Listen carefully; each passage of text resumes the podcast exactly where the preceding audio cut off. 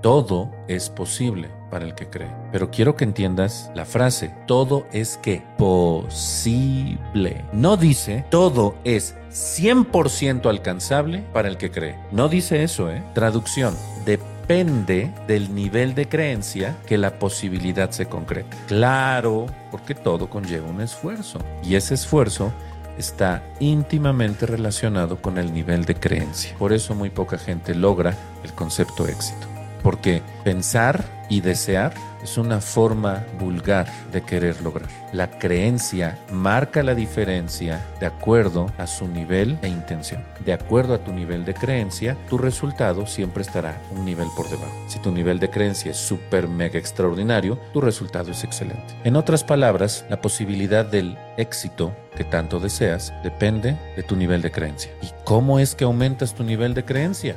La visualización es lo que incrementa la creencia. Porque si yo visualizo constantemente, me termino creyendo que ya sucedió.